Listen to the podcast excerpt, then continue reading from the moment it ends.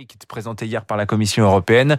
Qu'est-ce que c'est que ce projet? À quoi ça va servir d'avoir cette identité numérique dans son smartphone? Est-ce que ce sera obligatoire? Toutes ces questions, on les passera en revue avec donc Gilles Babinet dans un quart d'heure. 7h15, l'invité de l'économie ce matin sera Marie Guillemot. Elle est la présidente du directoire de KPMG, le grand cabinet d'audit conseil. Marie Guillemot qui est la, la première femme en France à prendre la tête d'un des Big Four.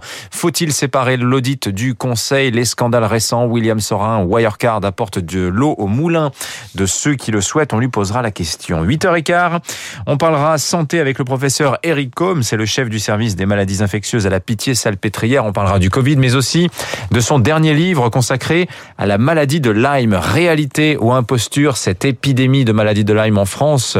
On verra cela avec lui. Et puis, nos esprits libres à 8h40. L'économiste Nicolas Bouzou et le grand reporter à Paris Match Régis Le Sommier. 6h29 la météo.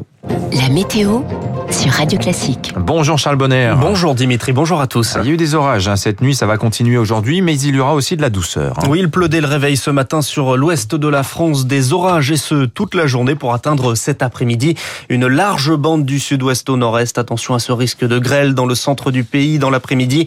Les températures sont plutôt agréables. Ce matin, il fait 16 à La Rochelle, 14 à Tarbes, 13 à Alençon, 18 à Paris et 20 à Montélimar. C'était la météo sur Radio Classique. 6h30, 9h, la matinale de Radio Classique avec Dimitri Pavlenko. Soyez les bienvenus, excellente journée à vous tous. Nous sommes aujourd'hui le vendredi 4 juin et à la une ce matin après la panne d'Orange, Charles Bonner, les premières enquêtes commencent. Un audit est commencé, commandé par le gouvernement pour faire la lumière sur l'incident impossible ou presque de composer le 15, le 17, le 18 de mercredi soir à jeudi midi. L'opérateur Orange évoque une défaillance logicielle. La préfecture de Vendée annonce la mort d'un enfant de 28 mois survenu dans le contexte de cette panne. Le parquet de Vannes ouvre une enquête après la mort d'un homme de 63 ans. Euh, deux autres morts pourraient être liés pour le docteur Patrick Cardgan, vice-président de la Fédération nationale des sapeurs-pompiers.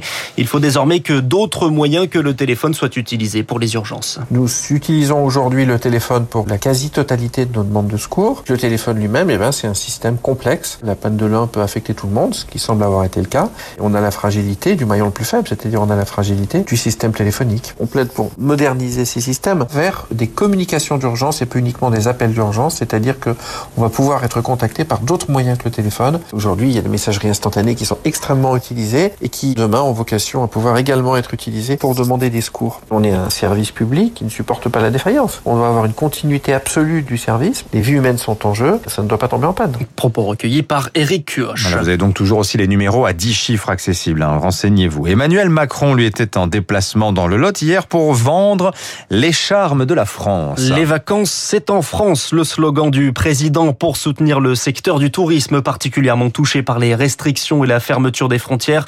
Mais avant de prévoir ses vacances, il faudrait pouvoir se vacciner. Ces deux doses pour ceux qui n'ont pas contracté le Covid à sept semaines d'intervalle et au même endroit. Pas facile pour organiser les déplacements.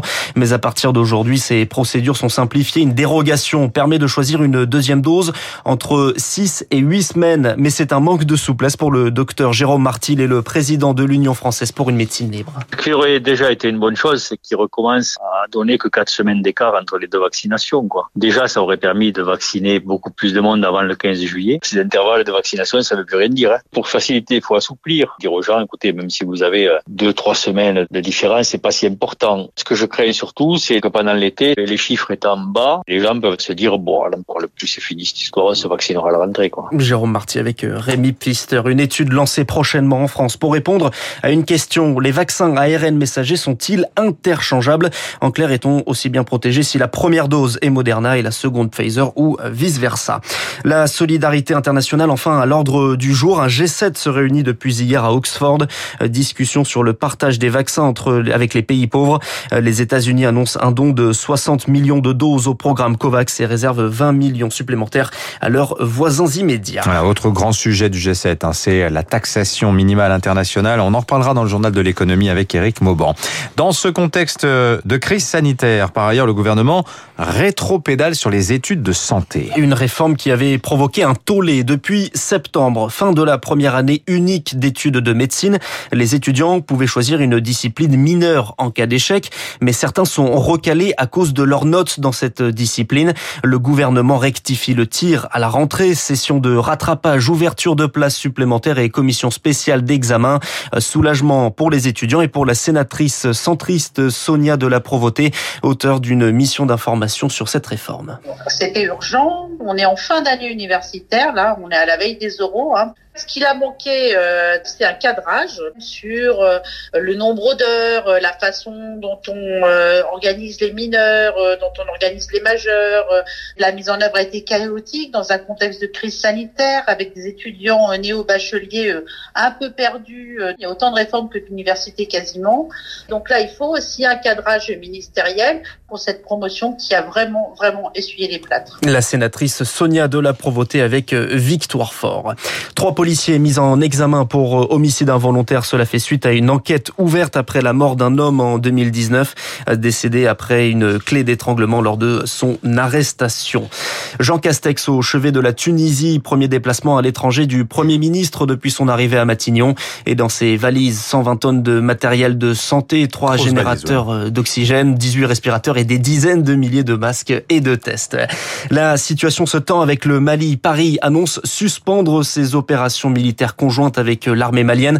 Euh, bonjour Cyprien Pézril. Bonjour une décision pour faire euh, plier la jante militaire. Oui, c'est une pause dans les missions conjointes avec Bamako, c'est-à-dire uniquement celle qui vise à accompagner et former les soldats maliens. Ça ne veut donc pas dire que la France se retire du Mali. L'opération Barkhane contre les groupes armés djihadistes au Sahel, elle, se poursuit, mais seulement donc avec les Français. La France qui suit en fait les États-Unis, eux aussi, viennent de suspendre leur assistance aux forces de sécurité maliennes. L'objectif de la diplomatie française avec ce coup de poing sur la table, condamner directement sur le terrain le, coup d'État militaire de la semaine dernière et appuyer les pression internationale pour que le pouvoir ne reste pas aux mains de l'armée, avec en ligne de mire la tenue effective d'élections en 2022. Cette décision de, de mise en suspens, elle n'est pas